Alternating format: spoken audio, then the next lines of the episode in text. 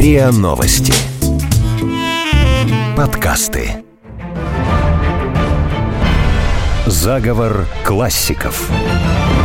Обрусевший молдавский князь, блестящий ум, талантливый сатирик, первый светский российский писатель, успешный дипломат, ставший послом России в Лондоне в 22 года, затем в Париже. Друг Монтескье переписывался с Вольтером, страстный просветитель, не случившийся жених самой богатой невесты России, недооцененный ни современными ему вельможами, ни нами потомками. Антиох Кантемир. Как родился заговор классиков. Здравствуйте, это «Заговор классиков». У микрофона писатель Виктор Ерофеев. Виктор, здравствуйте. Здравствуйте. И я, Анна Качарова. Ну что же, наш сегодняшний герой, с ним мы немножечко возвращаемся как бы назад в нашем цикле заговора классиков, потому что начинали мы наш сериал как раз с крестного отца русской литературы Державина, а сейчас а, вернулись даже еще раньше к Кантемиру, и напомню сразу годы его жизни, это 1708-1744 год. Почему вдруг мы ушли в прошлое? И поэтому мы эту передачу даже называем «Рождение заговора классиков». Да. В чем причина? Потому что именно с ним возникают основные темы русской литературы надолго, навсегда и до сих пор. Угу. Это поразительно, что русская литература именно в лице Антиоха Кантемира выдвигает все тематически, на что она способна. Она способна на многое, и прежде всего именно на заговор. То есть, говоря о людских пороках, говоря о счастье, говоря о любви, она тем самым впадает в тон изопа, в заговор изопа, потому что она стремится к переменам, она критикует народ, между прочим, не только общество, она критикует правительство, то есть она в этом смысле становится гражданской литературой, и это является ее как раз заговором. Она об этом никогда не кричит. Литература. Она говорит, да нет, я против пороков. Вот смотрите, у Буало тоже критика пороков. А на самом деле вот тут и есть та самая глубина, которая, с одной стороны, является глубиной гражданской, а с другой стороны и метафизической, скажем так, потому что поскольку естественно совершенно, что свободы метафизического знания не хватало в России, то через литературу исследуются наши пути до и после смерти. Ну, то есть уже все вот эти сложные темы, которые потом будут развивать писатели, они уже все сложились тогда так рано? Какое-то ощущение возникает, что все гораздо проще. Да, они сложились не только так рано, они еще сложились в, в жанры, которые действительно оформились у Кантемира. Это прежде всего это сатира. Это надо запомнить. Сатира, которая дальше пойдет Фанвизин, Гоголь. Салтыков. Дальше пойдет Салтыков-Щедрин. И дальше эта сатира пойдет в самых разных направлениях. Ну, прям вот можно провести линию до сегодняшнего дня, прям так вот далеко? До сегодняшнего дня. Легко, абсолютно. Взяв и сатиру Зощенко, и отчасти Булгакова, и рассмотрев сатиру, конечно, в произведениях и Сорокина, и Пелевина, до которых мы тоже в какой-то степени дотронемся. И вы знаете, вот что интересно, что был человек, который протестовал против направления, опять-таки тот человек, который время от времени возникает в нашей передаче, Василий Васильевич Розанов, который говорит, черт побери, вот надо же, Кантемир выдумал эти сатиры, и все за ним пошли. Он негодовал против Кантемира и вместе с ним против Фанвизита. То есть было бы что-то другое. Придумали там, например, бы разговор о том, как человек должен выполнять свои обязанности жизненные или еще что-то. Нет, и видите ли, он стал вечным критиканом, русский писатель. И здесь вот как раз зарождается. А почему зарождается? Это потому что действительно возникает определенное количество социальных, общественных, и повторяю, социально-общественных, конечно, одно и то же, пороков, которые писатель видит, критикует, и которые возможно отчасти критиковать, потому что правительство тоже видит эти пороки, но с другой стороны, уже континент – это почти сам издат ничто не было издано до его смерти. Ну да. Все его основные 8 или 9 сатир, тут уже исследователи путаются, но все они такие большие, серьезные сатиры, очень толково написаны, по законам еще тогдашних поэтических норм, но с такими словами, которые звучат очень простонародно. Так вот, эти самые сатиры, что они делают? Эти самые сатиры, естественно, совершенно ударяют, прямо бьют в лоб тем недостаткам, которые есть. И поэтому правительство обороняется и не печатает их. Сегодня, я думаю, еще поговорим о том, что он сделал с языком, какие слова просто ввел в обиход. А сейчас предлагаю обратиться к его творчеству и послушать, что же он сам писал о смысле своего творчества. «Муза, свет мой, слог твой мне, Творцу ядовитый, кто всех бить нахалится, часто живет битый, и стихи, что чтецам смех на губы сажают, часто слез издателю причина бывают. Знаю, что правду пишу и имен не значу. Смеюсь в стихах, а в сердце о злонравных плачу. Да правда редко люба и часто не кстати. Кто же от тебя, когда хотел правду знать? В этих строчках звучат такие слова «пишу правду». И вот когда читаешь о нем, ну, получается, что просто какой-то вот без каких-то недостатков человек правдивый, целеустремленный, просветитель, бессеребренник. Ну вот просто какой-то идеальный герой. Неужели таким и был? Человек, который родился на самом-самом верху, потому что отец его фактически был королем Молдавии. Ну, фактически, да, который перешел на сторону России при Петре. Да. Естественно, совершенно все это человек, конечно, сверху, с высоты своего положения, он кажется нам таким вот идеальным бессеребренником, которому главное сказать правду, таким праведником. Но надо сказать, что он уехал из Молдавии, когда ему было два года. И хотя он в семье с отцом и с братьями, и с сестрой Марией говорили или по-итальянски, или по-гречески, да. тем не менее они были абсолютно русские люди. И эти русские люди, конечно, переживали за русское отечество, но с другой стороны, они все-таки впитали в себя европейское просвещение, европейский ренессанс, то есть они были поразительным образом связаны с культурой. И я думаю, что антиох наш – это тот самый человек, который, если еще русской литературы не хватало, действительно, ни сил, ни опыта, но она еще была младенец, то он питался вот этими соками западной литературы и дал ей возможность подняться. А с другой стороны, давайте вспомним, что такое имя Антиох. Антиох – это противостоящий. Анти, а ох – стоящий.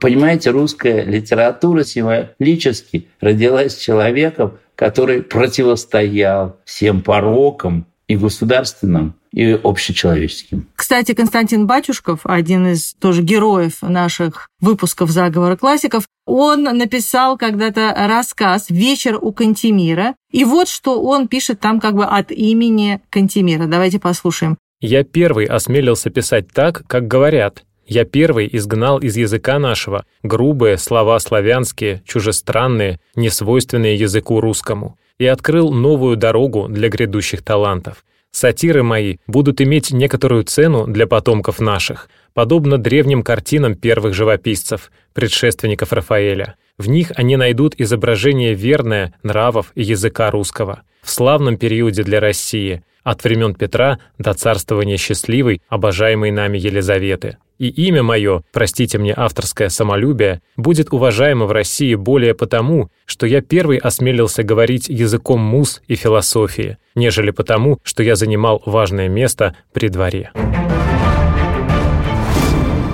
Итак, продолжаем разговор сегодня об Антиохе Кантемире. Если когда-то Гаврилу Державина мы назвали крестным отцом русской литературы, то Кантемира кем назовем дедушкой, отцом-основателем и так далее. Затронули мы уже частично факты его биографии. Пишут о нем все, что еще был он совершенно прекрасно образован, прекрасно выучили его. Вот откуда это сложилось? Во-первых, он в королевской семье, и выучился не он только, а выучились все братья, и причем выучились так, что дивились на них, на всех. Но я так понимаю, что братья не оправдали все-таки надежды родительские, в отличие от него и сестры. Они пошли немножко другим путем, угу. но потом он учился и в Московской славяно-греческой академии, а потом Академии наук. И ему еще 10 лет не было, когда он выступал перед Петром и блеснул настолько своими знаниями, что Петр совершенно восхитился. Дальше что случилось, конечно, как часто бывает, и такая противоположная история, потому что Петр его взял в свой придворный круг – он охранял совсем еще мальчишкой опочивальную спальню, значит, императрицы. И заснул, да. Но это анекдот такой исторический, что якобы отец был жутко разгневан, потому что решил его навестить, а Петр тут за него заступился. Да, тот вообще его хотел убить за это, но я думаю, что это разыграли они роли так довольно четко. И в конечном счете мальчик очень быстро становится просто идеологом я бы сказал, общероссийской жизни, потому что в то время идет борьба между самодержавием, которое многие историки рассматривают как положительное дело, и те, которые называют верховники, это те, которые хотели бы, чтобы было определенное количество ограничений в этой монархии. И наш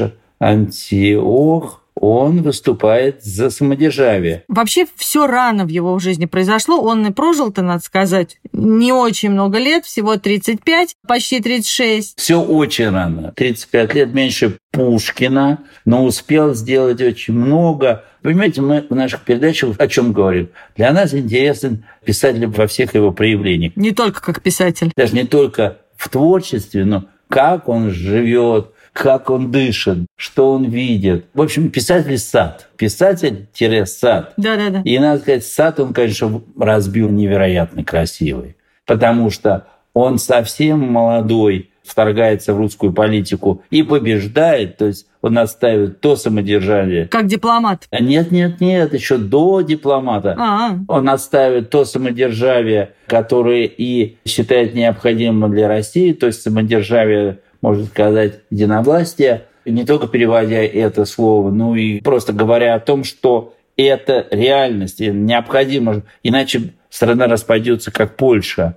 И все ожидают, что он после этого будет пожалован каким-то очень важным назначением внутрироссийским. Но Анна и Анна, для которой он пишет вот такой текст самодержавный, она его отсылает подальше из России. Но он вообще такой человек Петра, вот его сторонник, как бы почитатель во всем. В этом смысле он похож на Ломоносова, хотя по характеру и по стилю своего творчества они антагонисты, потому что Ломоносов он такой пафосно восторженный человек, угу. а Антиох наш, он человек который готов бороться на ниве просвещения. Он такой ранний русский просветитель, но больше всего ему хочется жить самостоятельно, в каком-то уединении, и даже, может быть, и не женатым. И вообще такая проскальзывает какая-то голубизна во всем его портрете, которые нам и не поддержать, и не опрокинуть, потому что таких данных у нас нет. Ни одна наша программа, ну или, может быть, через одну, мы не обходимся без критика Белинского. Мне кажется, и сегодня тоже надо вспомнить его слова, потому что многие вменяли Кантемиру то, что он, в общем, такой был фактически иностранец, который вроде как начал историю русской литературы. И вот что писал как раз об этом критик Белинский. Кстати, сравнивая его тоже с Ломоносовым. Кантемир начал с собою историю светской русской литературы. Вот почему все, справедливо считая Ломоносова отцом русской литературы, в то же время не совсем без основания Кантемиром начинают ее историю.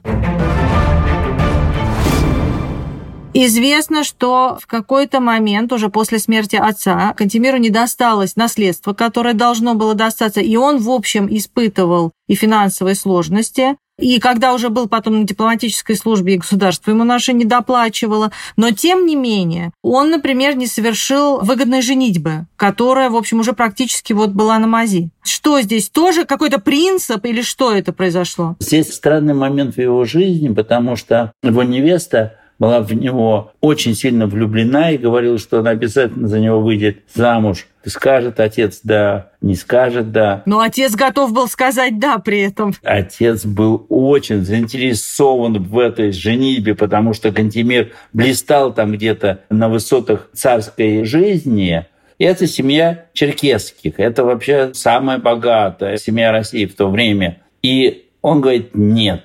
Он говорит «нет», и вместо того, чтобы каким-то образом оправдаться... Он еще усугубляет.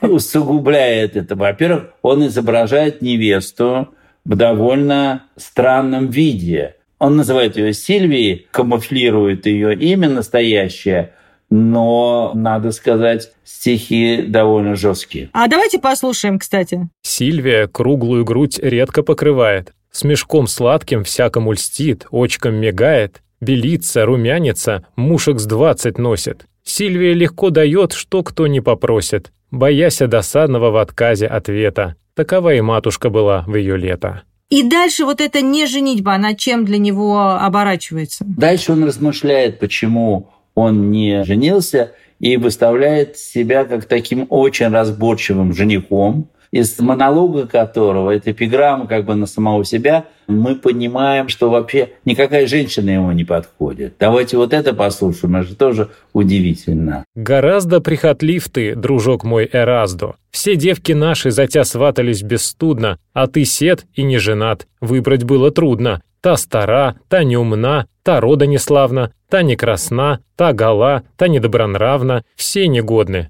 Прихотлив ты, друг мой, гораздо. И он, в общем, таким одиночкой уезжает сначала в Лондон, куда его отправляют в качестве дипломатического работника. Нет, какой работник? Он едет послом России. Ну, послом, да. Он самый-самый крупный человек. И надо сказать ему, знаете, сколько? Только 22 года. Всего, да. А, кстати, они соврали ведь, что ему 28. Кто-то, кто его прочил. Да. Они соврали в Министерстве, условно говоря, иностранных дел. Угу. Они соврали, сказали, 28, ему было только 22 года. И он отправляется послом в Лондон, в очень сложную страну, у которой в России всегда были сложные отношения. И там он несколько лет занимается тем, что пытается выстроить реально хорошие отношения с Россией, которые Лондон подозревает в чем угодно. С другой стороны, даже и одновременно и не очень-то и замечает Россию. Вы знаете, ведь дело доходит до того, что они отвергали статус императора или императрицы за русскими царями. Ничего себе. Считали, что это выдумано. Угу. Он оказывался человеком, который приехал из дикости, а сам роскошный такой мужчина, красавец, князь. И, конечно, здесь вообще мозги плавились у англичан. И после Лондона он отправился в Париж, где и скончался уже вот в молодом возрасте от тяжелой болезни. В Париже он вообще окажется как бы в центре мира потому что он становится другом Монтескье, угу. он активно переписывается с Вольтером. Это двор Людовика XV, это не такая роскошь, как Людовик XIV, но все равно это знаменитый король. И в Париже он, конечно, понимает все, что может дать просвещение человечеству. То есть он, еще раз говорю, он в центре мира. Это с одной стороны. Он пишет депеши, которые прославляют эти контакты России с Европой. Вот английская депеша. Каким русским красивым языком он описывает Георга II. Вернемся немножко в Англию. Да, действительно, депеши его тоже могут быть частью литературного наследия. Его королевское величество, писал Кантемир в 1733 году, как я многожды вашему императорскому величеству имел честь доносить, государь весьма честного характера и в слове своем приметного постоянства, если бы нужда здешних законов и часто советы министров к противному его величества не понуждали. Вспыльчивый его величество нрав подал причину к несогласию с сыном, который, со своей стороны, может быть более, нежели прилично, с противниками его величества сообщается. И пока его высочество поступок всем не отменится, мало согласия с отцом всем ожидать можно.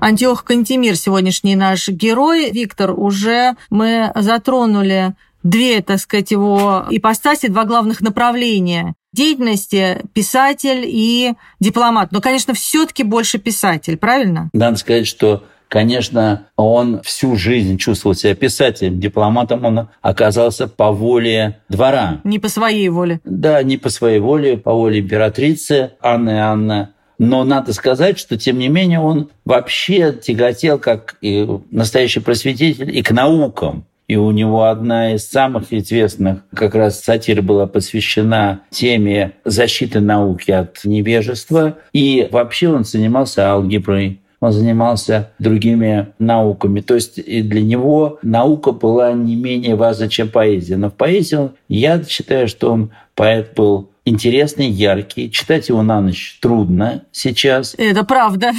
И не только на ночь, кстати, но и с утра. Эта поэзия, конечно, уже устаревает, но, с другой стороны, все пишут о том, что в совсем ранней молодости он писал любовные стихи. Но они вроде как не дошли, да, до нас? То есть у него вообще все делал он с пользой в жизни. Вот и стихи какие-то, они у него с пользой, то, что до нас дошло. И вся его деятельность, она такая полезная, просветительская. В общем, все как-то одной идее подчинено. Да, и переводы тоже. И басни, кстати. Ему хотелось говорить правду, и он считал, что когда он говорит правду, он, может быть, наступает кому-то на мозоли, но тем не менее, эта правда даст возможность России быть более сильной, более красивый, более гармоничный и так далее, и так далее. Что, надо сказать, и подхватила русская литература. Давайте скажем правду. Но вот, кстати, несмотря на то, что его тяжело читать и на ночь, и по утрам сегодня нам, он ввел в обиход очень много слов, которые мы употребляем по сей день. Например, слово «гражданин», и я так понимаю, вообще само это понятие тоже. Это его заслуга, правильно? Ну и не только гражданин, он ввел слово «вкус», например, эстетический вкус. Угу. Когда мы говорим о вкусах, не спорим, Кантемир должен тут присутствовать.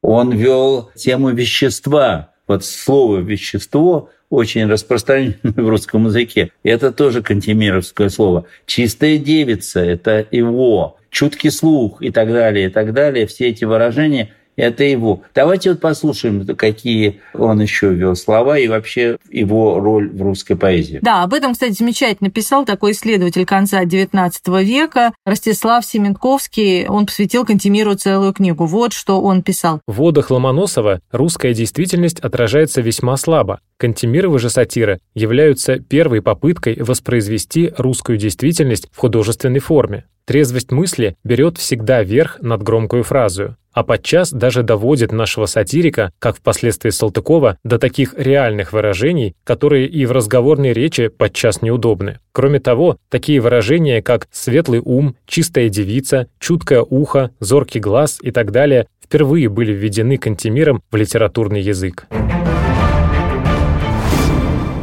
Кстати, в этой же своей книге Семенковский писал и о том, что такое была деятельность Кантемира как посла, и не только писал о каких-то высоких его дипломатических удачах. Кстати, эта книга написана с огромной такой любовью и пиететом, но и писал о каких-то курьезах, которые происходили. Курьезы, надо сказать, происходит в русской дипломатии, наверное, с ее зарождения и, боюсь, по сегодняшний день. А курьез заключается в том, что, с одной стороны, посол – это величина, ваше превосходительство, угу. а с другой стороны, он такой почтальон, который может присылать за границей что-то необходимое для царской или для семьи генерального секретаря. Ну, причем, да, как во времена советского дефицита. И я могу сказать, что мой отец, как посол Советского Союза, этой тенденции не придерживался, этой традиции нарушал, никогда ничего не привозил начальству, и, видимо, поэтому начальство его недолюбливало. Но Кантемиру его просто заставляли что-то привозить или посылать, потому что он никогда не появился в России, кстати, как уехал в Европу. Давайте послушаем, что заставляет начальство посылать в Россию посла России. Ему поручали покупать и аглицкую дамскую эпанчу, долгую, чтобы на все платье надевать, камлотовую, готовую, цветом серенькую, с пузументом серебряным и бандалет к ней, и табаку рапе с виолетом, и лошадь езженную, а летами, чтоб была не молода и не стара, лет семь или восемь, а больше десяти лет не было бы. Сходу так же смирна, и собою плотна, и крепка нога, и не пуглива, и стрельбы не боялась и дюжину шелковых чулков, половину белых со стрелками, а другую половину с другими цветами. Все все-таки давайте вернемся еще немного к его стихам и сатирам. Ну вот признали вы, что тяжело их сегодня читать. Снисходительно признали, потому что мне вот тоже было тяжело, когда я готовилась. Но тем не менее, что сегодня нам с этой поэзией делать? Вот как нам ее для себя раскрыть, когда берем книжку в руки? С одной стороны, тяжело, но с другой стороны, вы помните, как мы, когда окунулись в поэзию XVIII века, я вам как раз прочитал стихи Кантемира, и сказал, а вам не кажется, что если прочитать их с интонацией Иосифа Бродского, да. то что-то будет от Иосифа Бродского в этом. И это был совершенно потрясающий, как говорится, experience. Мы сегодня не будем ставить такой эксперимент. Да, пусть наши слушатели возьмут Кантемира и попробуют прочитать немножко гнусавым таким голоском Бродского что-то выйдет. Если мы подводим какой-то итог его творчества, то прежде всего тематический. Он выставил почти все темы русской литературы. А с другой стороны, он выставил еще ее идеальность. То есть это идеи, которые связаны с возможностью увидеть страну прекрасного будущего. И ради этого стоит писать. Антиох Кантемир, литератор и дипломат. Сегодня мы говорим о нем. И, Виктор, вы уже упомянули о том, что он в своем творчестве первым сформулировал все те темы, которые будут важны потом для русских писателей. Ну, давайте теперь пройдемся по этому списку. Что же так важно для русских писателей? Русскому писателю прежде всего нужно сказать правду посмотреть в глаза своему читателю и сказать правду. Эта правда касается самых разных уровней. Это правда социальная, угу. это правда экзистенциальная, это правда глубоко личная. Правда, тут бывают писатели, которые ее выражают очень скромно, а есть писатели, которые выражают это очень откровенно. Вот. Ну и, наконец, конечно, одна из самых главных тем – это тема счастья. Правда о счастье. Еще раз хочу повторить, что русская литература очень идеалистическая, то есть она не останавливается на реальности, как это, например, делает французская литература. Вот Буало, например, предшественник Кантемира, он показывал человеческие пороки, ну и говорил, ну вот так есть. И все. А Кантемир, он говорил, вот человеческие пороки, надо их исправлять. Ну да, мы постоянно говорим о том, что русская литература все хочет исправлять, да. Во имя чего? Во имя счастья. А если мы возьмем счастье у Кантемира, то мы поймем, что это счастье уже уставшего и немножко разочарованного светского человека, которому как бы немного повезло и немного не повезло. Немного повезло, что он увидел Европу в качестве посла. Куда он, кстати, стремился же в эту Европу очень. Он сильно хотел туда уехать. А немного не повезло, потому что, ну, сколько можно этих приемов, сколько можно этих встреч, сколько этих переговоров и так далее, и так далее, и так далее. И что его идеал, его представление о счастье – это уединение – это стремление поглубже понять, как устроен мир, как устроена Вселенная. И в этом плане конечно, ему чужд пафос Ломоносова, а ему близки скорее те строки, которые когда-то, через много лет, скажет Пушкин о том, что на свете счастья нет, но есть покой и воля. Давайте послушаем, какие строки на этот счет есть у самого Кантемира. Тот всей жизни лишь блажен, кто малым доволен. В тишине знает прожить. От суетных волен мыслей, что мучат других и топчет надежну стезю добродетели, к концу неизбежну. Малый свой дом на своем построенной поле, кое дает нужное умеренной воле. Не скудный, не лишний корм и среднюю забаву, где б с другом, с другим я мог по моему нраву выбранным в лишние часы прогнать скуки бремя. Виктор, счастье вроде все понятно. Пороки тоже он их высмеивал и как-то указывал, что вот надо бы исправить. О чем еще важном он писал? Надо сказать, что это уже достаточно. Конечно, как просветитель говорил о том, что невежество – это чудовищно, дикость – это чудовищно. Ну, в общем, был прав, тут уж не поспоришь. Пьянство народное – это ужас, он об этом особенно писал. Он вообще был не в восторге, на каком уровне культуры находился в то время наш великий народ. Но, с другой стороны, он был уверен в том, что просвещение все расставит на свои места, то есть поднимет наш культурный уровень, скажем так, по-советски и даст возможность нашей стране выйти в мировые лидеры. Ну, помните, ведь еще и у Фанвизина мы тоже в том же самом недоросле, да, видели просветителей и вот это вот такое дворянство, которое ничего не знает, которому ничего не нужно. Так что тема эта действительно была актуальна. Я думаю, что Фанвизин просто подхватил идеи Кантемира. Надо сказать, что Кантемир вообще у нас где-то спрятан далеко от наших читателей. Почему? Потому что некоторые критики, и Полевой, да и Белинский в начале, они видели в нем иностранца, который говорил в семье по-итальянски, по-гречески, в общем, говорил как-то не то, не так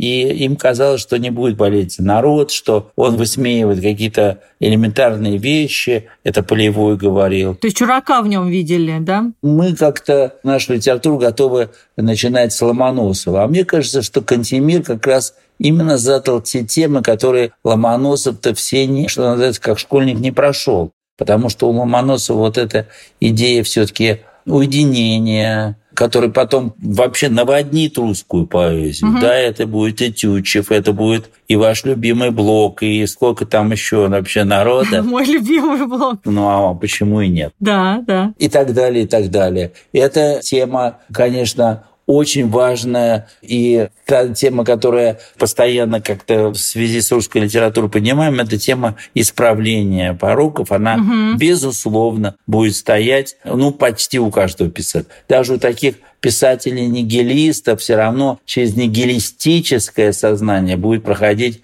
вот такие вот они люди, давайте что-то с этим делать или давайте ничего не делать, это ваше дело. Но все равно эта идея недовольства современностью, недовольство вот этим моментом, который сейчас есть, надо найти другой момент, он будет лучше. То есть это в русской литературе находится как человек, который перешагивает чего-то. Вот он уже поднял ногу, угу. и сейчас он поставит ногу на какой-то более плотной, твердой и более красивой почве. Вот она, это шаговая картинка русской литературы. И в завершении хочется и нужно, наверное, вспомнить четверостишье самого Кантемира, такое его кредо. «Не могу никак хвалить, что хулы достойно. Всякому имя даю, какое пристойно. Не то в устах, что в сердце иметь, я не знаю. Свинью свиньей, а льва львом, просто называю. Стихами нашего сегодняшнего героя Антиоха Кантемира завершаем мы этот выпуск «Заговора классиков». Я напомню, что у микрофона были писатель Виктор Ерофеев и я, Анна Качарова. Слушайте эпизоды подкаста «Заговор классиков» на сайте ria.ru, в приложениях Apple Podcasts, CastBox или SoundStream. Подписывайтесь, комментируйте и делитесь с друзьями. Заговор классиков.